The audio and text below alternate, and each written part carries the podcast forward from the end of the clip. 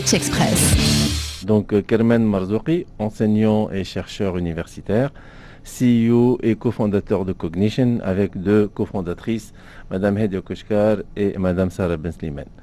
Alors, euh, malheureusement, fait euh, comme dans tous les pays, le cancer, vraiment, mais euh, c'est une rude épreuve à tous les systèmes de santé.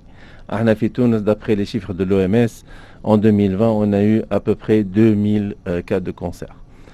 C'est 2000 avec un taux de mortalité de 60%, ce qui est un fardeau énorme sur tout système de santé. À sans rien qu'en termes de chimiothérapie, euh, on dépense à peu près 50 millions de dinars par an.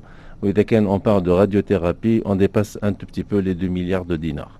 Donc, on adresse directement ce problème-là. C'est la détection précoce de plusieurs cancers. On a développé eHealth.tn, qui est la toute première plateforme mondiale qui adresse plusieurs cancers à la fois, en se basant sur des techniques de l'intelligence artificielle et vision par ordinateur. On adresse alors le cancer du sein, qui est la toute première cause euh, de mortalité chez la femme partout dans le monde, le cancer de la peau, le mélanome. Euh, on travaille aussi sur euh, la maladie d'Alzheimer et la pneumonie et le cancer des poumons.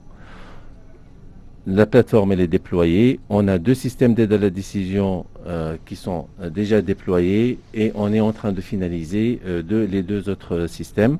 On travaille en collaboration avec euh, des médecins, bien sûr. On a deux focus group haliens, un sur euh, le cancer du sein, l'autre sur euh, le cancer de la peau.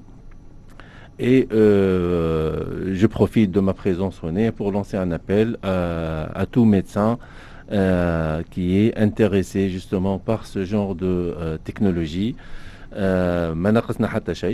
On peut le faire en Tunisie et ça va aider énormément non seulement les médecins à fiabiliser leur diagnostic, mais aussi euh, avec un impact direct sur les patients hein, et la vie des familles qui, seront, qui sont impactées par le cancer. Pitch Express.